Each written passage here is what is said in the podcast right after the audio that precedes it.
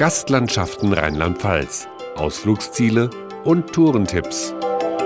Hallo, hier ist Pia Hoffmann und ich lade Sie ein zu einer Zeitreise auf den Spuren gekrönter Häupter durch Rheinland-Pfalz. Mutige Ritter, hübsche Prinzessinnen und mächtige Kaiser und Könige waren im Mittelalter entlang des Rheins unterwegs. Der Rhein war im Grunde genommen die zentrale Schlagader Europas. Hier verliefen die wichtigsten Reisewege der Könige. Man brauchte diese Basis hier, um seine Macht zu festigen. Es gibt keine Region, die so viel viel mittelalterliche und historische Zeugnisse hat an Domen, an Burgen, an Kirchen, Klöstern, Kaiserpfalzen, wie wirklich hier in dieser Region am Rhein. Aus diesem Grund ist die Direktorin des Landesmuseums Rheinland-Pfalz, Birgit Heide, ganz besonders stolz auf die Landesausstellung Die Kaiser und die Säulen ihrer Macht, die noch bis April 2021 in Mainz zu sehen ist.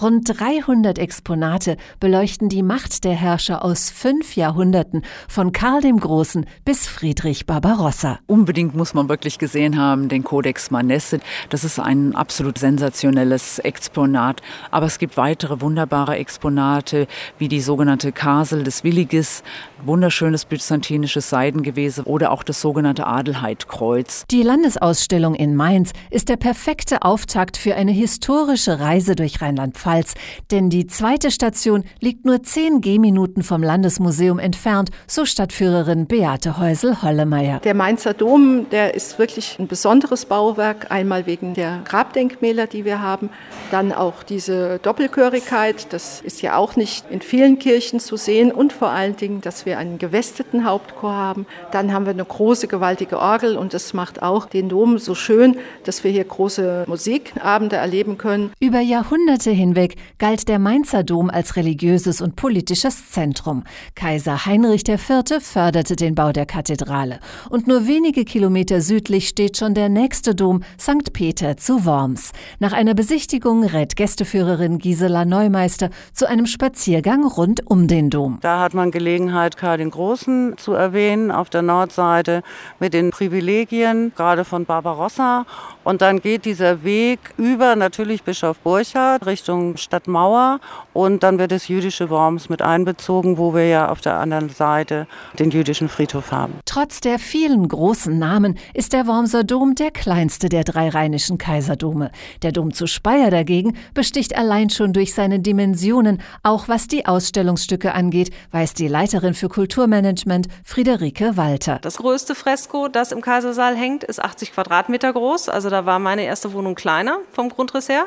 Und die kleinen, Anführungsstrichen, Freskos haben 40 Quadratmeter. Das heißt, die Personen sind alle überlebensgroß und überhaupt ist die Gestaltung so, dass man gut verstehen kann, was für Szenen da dargestellt sind. Sieben Kaiser und Könige sind hier tief unten in der Kaisergruft begraben. Doch Friederike Walter rät Dombesuchern auch mal ganz nach oben zu klettern. Wir haben eine Sicht, die eigentlich für Gott reserviert ist, der vom Himmel aus auf den Dom guckt und dann auch den kreuzförmigen Grundriss sehen kann. Bei uns können das die Besucher auch. Der Südwestturm ist nämlich auch seit 2012 für Besucher zugänglich und über 300 Stufen kommt man da also bis in 60 Meter Höhe und hat einen fantastischen Rundblick auf den Dom, auf den Rhein und natürlich auf die tolle Stadt Speyer. Die Hohe Domkirche St. Peter zu Trier ist die älteste Bischofskirche Deutschlands und das größte Kirchengebäude der Stadt Trier. Hier können Besucher die großen Persönlichkeiten der Geschichte höchst persönlich treffen, verrät Stadtführerin Nicole Mattes. Ein kleiner Geheimtipp für alle, die Trier gerne einmal besuchen möchten, sind die Erlebnisführungen, die angeboten werden. Das sind Führungen mit Schauspielern in den antiken Städten, im Amphitheater, in den Kaiserthermen und auch in der Porta Nigra führen Schauspieler, die in die Rolle eines Römers schlüpfen, durch die Gebäude und erzählen dort ganz lebhaft und auf eine spannende Art und Weise die Geschichte der alten Bauwerke. Und die Geschichte ihrer Bewohner, wie die von Kaiser Konstantin aus Trier.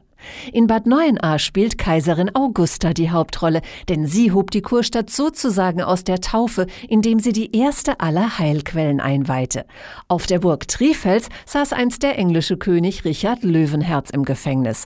Dort empfiehlt Museologe Florian Hasenknopf von der Direktion Burgenschlösser Altertümer aber auch einen Blick in die Schatzkammer. Hier sind die Reichskleinodien zu sehen oder besser gesagt Nachbildung der Reichskleinodien. Die Originale befinden sich in der Hofburg in Wien aber es handelt sich mit um die qualitätsvollsten Nachbildungen und wir haben hier Reichsschwert, Reichsapfel, Reichskrone, Reichszepter und Reichskreuz. Das ist mit so der Kernbestand. Nirgendwo sonst gibt es so viele historische Zeugnisse wie in Rheinland-Pfalz, bestätigt Holger Grebe von der Forschungsstelle Kaiserpfalz in Ingelheim, die von Karl dem Großen geprägt wurde. Wir zeigen, dass die Pfalzen eine Säule des mittelalterlichen Reisekönigtums sind.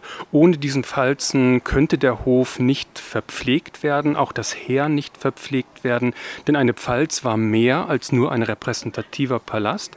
Daran hing auch eine Wirtschaftsinfrastruktur inmitten einer durchökonomisierten Landschaft. Und die war noch dazu schön. Die Reisewege gekrönter Häupter sind daher gepflastert mit historischen und mit landschaftlichen Juwelen. Aber es gibt auch echte Schätze, so der Mittelalterarchäologe. Die Goldmünze Karls des Großen ist bislang die einzige Goldmünze und eine der ganz wenigen Kaisermünzen aus der Zeit Karls des Großen. Die Wissenschaft führt heute noch eine Diskussion um die Bedeutung dieser Münze. Wäre diese Baustelle nicht archäologisch begleitet worden, wäre die Münze auf der Deponie gelandet und sie würde auch nicht in der Mainzer Landesausstellung ausgestellt werden können. Und dort prangt sie heute als Glanzstück aus der Schatzkammer Rheinland-Pfalz.